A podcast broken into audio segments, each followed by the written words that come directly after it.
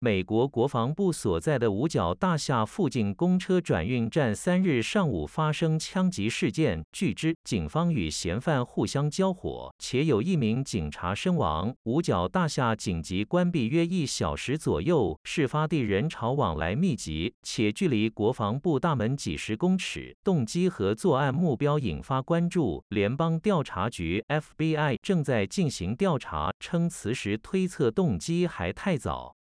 华盛顿邮报引述匿名官员说法称，没有任何迹象表明背后动机为恐怖主义。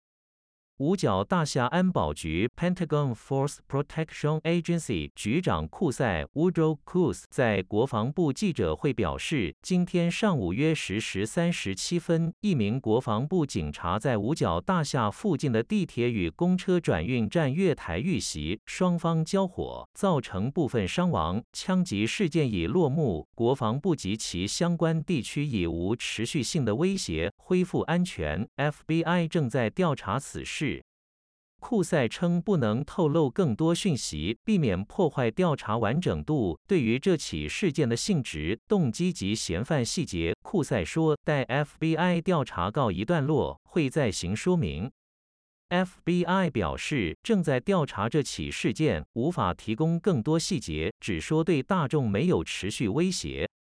另外，美联社引述不具名执法人员说法报道，嫌犯为二十七岁的乔治亚州人兰兹 （Austin William Lance）。他三日上午在月台攻击一名国防部警察，刺伤其脖子。随后赶到的国防部警察开枪击毙兰兹，另有两人受伤。美联社报道，FBI 正在深入调查兰兹是否有精神病史或犯案动机。兰兹2012年短暂加入海军陆战队，不到一个月就除名。一名美联社记者形容，案发时听到数次枪响，短暂暂停后又听到至少一次枪响。另外一名美联社记者曾听到警察大喊“枪手”。一名住在五角大厦附近的记者史戴特 （Dave Stetter） 在推特分享影片，并表示，他听到枪声后，透过相机望远观察，发现两人倒地，有警察正在对他们实施心肺复苏术，其他人在周围持枪戒备。在枪击事件发生后，国防部下令封锁，所有人员不得外出。国防部发言人科比 （John Kirby） 说，国防部长奥斯汀 （Lloyd Austin） 当时正和美国总统拜登开会，人不在国防部。事发后，奥斯汀返回五角大厦。